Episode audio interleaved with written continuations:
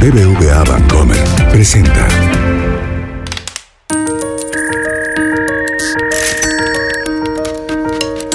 Peras y manzanas con Valeria Moy. Transacción exitosa. El podcast donde la economía cuenta.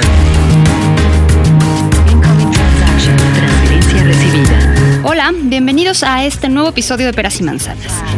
Transferencia lista. El Instituto Nacional de Estadística y Geografía, mejor conocido como el INEGI, es el organismo autónomo encargado de llevar a cabo encuestas, censos y demás estudios para dar información estadística sobre México. El presupuesto de egresos de la Federación de este año, de 2019, le otorgó al INEGI 12.100 millones de pesos, menos de lo que el propio INEGI había solicitado para elaborar encuestas y los dos grandes proyectos que tiene en el camino para este año y para el año próximo, los censos económicos y la preparación del censo de población y vivienda. Hoy me acompaña y te quiero dar la bienvenida y es un honor tenerte aquí, el presidente del INEGI, Julio Santaella, para platicarnos un poco sobre los cambios que se realizarán para poderse ajustar a este nuevo presupuesto y los detalles del censo económico, que siempre es importante y siempre hay que darlos a conocer.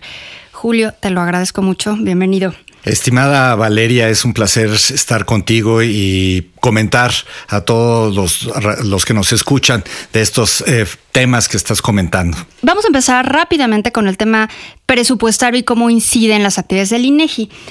¿Qué van a cancelar? ¿Qué encuestas, si es que van a cancelar alguna, qué encuestas van a cancelar y por qué escogieron esas específicamente? Tu pregunta es muy importante, Valeria, porque me permite explicar algunos de los criterios que siguió la Junta de Gobierno para asignar el presupuesto. Fíjate que como tú comentabas en tu introducción, la prioridad para la Junta de Gobierno del INEGI son los dos ejercicios censales que estamos eh, llevando a cabo en 2019 y en el 2020. Eh, y por lo tanto se le decidió dar la prioridad presupuestal, ¿no? Esos son casi 5.400 millones de pesos.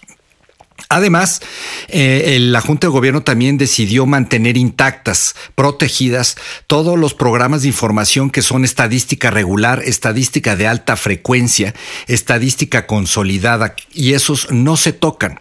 Lo que queda como remanente son otra serie de productos o de proyectos que eh, están con una calendarización diferente que no se llevan a cabo cada año y que eh, eh, sería muy importante volver a hacerlos eh, en el próximo o en los próximos años, de tal manera que la decisión fue postergar estos proyectos de información en tanto tengamos los recursos. Cuando hablamos de miles de millones de pesos, yo sinceramente, Julio, pues ya pierdo toda dimensión, ¿no? O sea, no, no lo puedo ni siquiera relacionar con algún gasto de la vida real. ¿En qué se van estos miles de millones de pesos? Pues mira, yo te comentaría, por ejemplo, para los censos económicos que estamos eh, iniciando, el presupuesto que la Junta de Gobierno asignó fue de alrededor de 2.600 millones de pesos. Esto se va en la contratación fundamentalmente de unas 25 mil personas para poder hacer el trabajo de campo, la supervisión, el control, la cartografía y luego el procesamiento, tratamiento y análisis de la información. Es decir, es un trabajo que es muy intensivo en, en, mano de obra y entonces hay que contratar un número muy, muy significativo de personas. ¿Cuánto tiempo antes contratan las personas? Porque supongo que hay un proceso de capacitación y entrenamiento pues muy profundo para que puedan estas personas capturar toda la información que ustedes desean capturar, ¿no? Así es, eh, hay que darles capacitación, eh, es muy importante y depende del perfil, el tiempo que se lleva con la anticipación de las contrataciones. Eh, yo te comentaría que, por ejemplo, para los entrevistadores de los censos, pues se requiere cuando menos unas cuatro semanas de, de capacitación para después entrar en un proceso de selección y comenzar ya el operativo de campo. Bueno, ahora hablemos de el principal proyecto del INEGI de este año. No, desde luego no es el único, pero quizás es el que más me llama la atención por este momento, que es el censo económico que acaba de empezar. ¿Qué es el censo económico? ¿Para qué sirve? Eh, Valeria, yo estoy muy entusiasmado de que estemos llevando a cabo la edición 2019 de los censos económicos. Te cuento que este es un programa que ha e inició nuestro país en 1930 y se ha venido levantando cada cinco años de manera ininterrumpida. Esta es la piedra angular de la estadística económica, es la columna vertebral. Esto tiene un propósito universal, es decir, identificar a todos los negocios de México, todos los establecimientos, y de esta manera tener las características de estos negocios. Hay dos características bien, bien importantes. Número uno, ¿a qué se dedican? ¿Es un negocio que produce algo? ¿Es un negocio que presta algún servicio? ¿Es un negocio que comercializa? Este tipo de preguntas nos permite a nosotros después armar las cuentas nacionales y clasificar adecuadamente la estructura de la economía. Además, el censo, por su carácter universal, eh, nos permite también identificar dónde está ocurriendo la actividad económica. Este es el único eh, programa de información de, eh, de, estadística económica que tiene representatividad subnacional, incluso a nivel de municipios.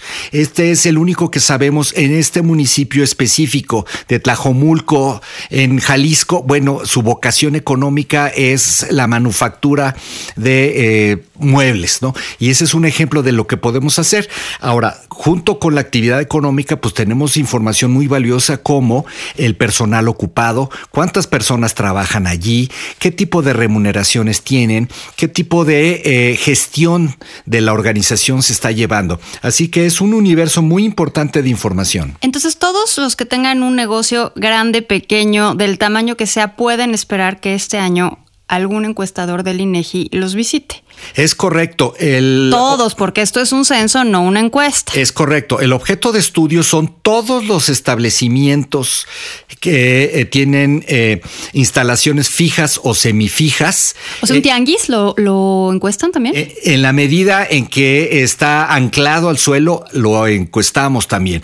las actividades de ambulantes, esas no las vamos a poder identificar en este ejercicio.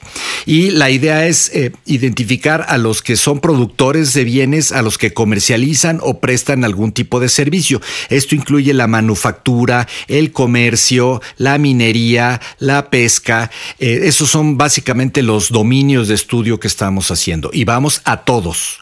¿Cuánto dura el levantamiento del censo? El levantamiento comienza, comenzó el 7 de febrero y va a estar vigente hasta el 31 de julio.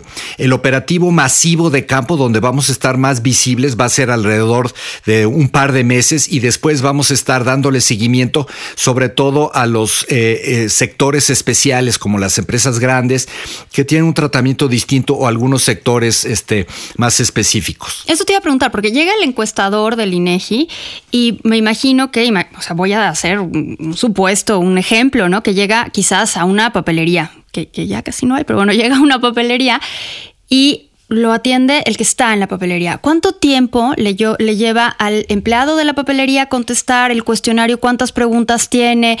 ¿Tiene la capacidad? O sea, ¿cómo va a saber la persona que responde, la persona que abre la puerta, la, la persona que recibe al encuestador, toda la información que le van a preguntar? Eh, tu pregunta es muy oportuna porque me permite diferenciar entre el cuestionario básico que utilizamos en el operativo masivo que van tocando puerta por puerta en todas estas papelerías, panaderías, tortillerías, cremerías y todas, ¿no? Eh, y este es un cuestionario relativamente sencillo que tiene características del negocio, tiene alguna información contable, pero que esperamos que eh, un responsable, el dueño, el operador principal o en su caso un contador pudiera proporcionarnos esa información.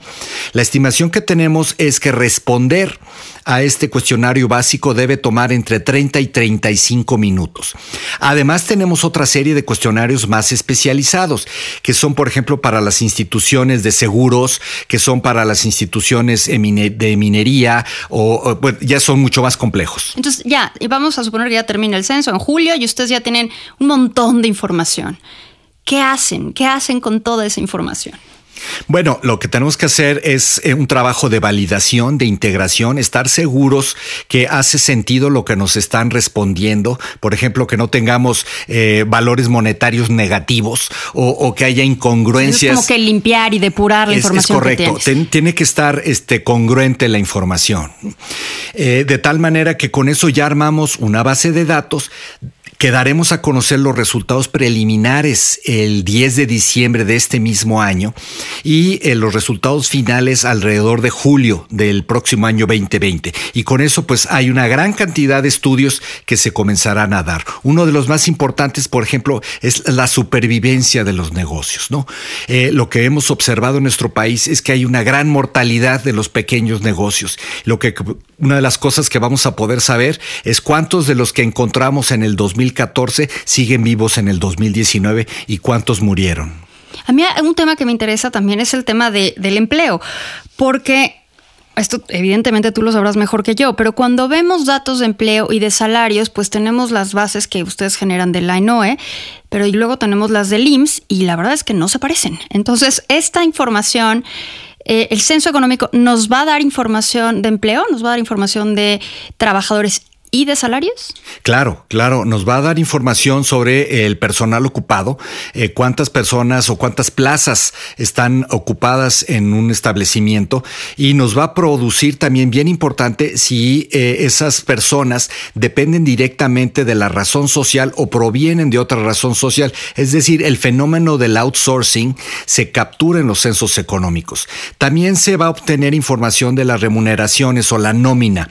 Eh, no va a ser individual, es una nómina global promedio, pero que eso vamos a poder saber. Y recuerda, esto lo vamos a poder decir por sector o rama de actividad económica y por eh, espacio geográfico. Vamos a poder saber cuánto paga una manufactura en Nuevo León y cuánto paga en Chiapas. Eso es bien interesante y es muy importante para el diseño de las políticas públicas. Entonces los usuarios, entre los cuales me incluyo, vamos a poder tener acceso a las primeras pistas de esta información a partir del 10 de diciembre y luego más adelante tendremos más información. Toda la información va a estar disponible así en la página del INEGI, nos podemos meter y, encontrar todo el desglose hasta a nivel municipal.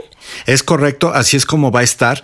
Recordar una cosa bien importante, eh, Valeria, la información que eh, nos dan los informantes, todos los establecimientos es confidencial y no podemos nosotros nunca identificar la razón social o el negocio específico que nos está proporcionando Pero vamos a dar una serie de tabulados muy importantes que te va a poder decir por temas, por ámbitos geográficos, por eh, estratos diferentes, eh, una riqueza de información enorme. Julio, te agradezco muchísimo. Yo sé que, que el tiempo apremia y hay muchos más temas, pero evidentemente te voy a tener que volver a invitar pronto, pero luego también para que me digas y platiquemos de qué se obtuvo en esta, en esta gran foto de alta, de altísima definición que sacan ustedes con los censos económicos. A mí me interesa saber, eh, eh, tener esta información para contrastar lo que se dice con lo que verdaderamente sucede, contrastar los temas de empleo con lo que se cree, con lo que verdaderamente está sucediendo. Entonces te agradezco muchísimo que hayas venido y que nos hayas acompañado. Muchísimas gracias. soy yo, Valeria, y con mucho gusto platicamos en otra ocasión. Gracias. Hasta la próxima. Nos escuchamos la semana que entra.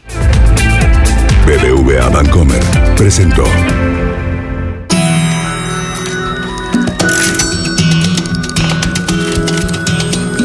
Peras y manzanas con Valeria Moy. Dirección y conducción del programa Valeria Moy. Producción, diseño sonoro y mezcla BHD Estudios Ciudad de México. Peras y manzanas pueden encontrarlo en Google Play, iTunes, nuestra aplicación así como suena, en la página así como suena.mx y en Spotify.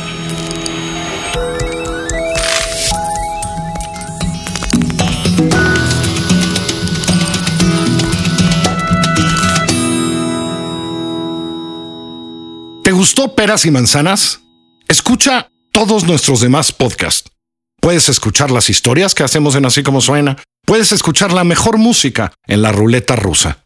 Puedes reírte con Gis y Trino en la chora interminable. Búscanos en así como suena.mx, en Spotify, en iTunes y en Google Podcast.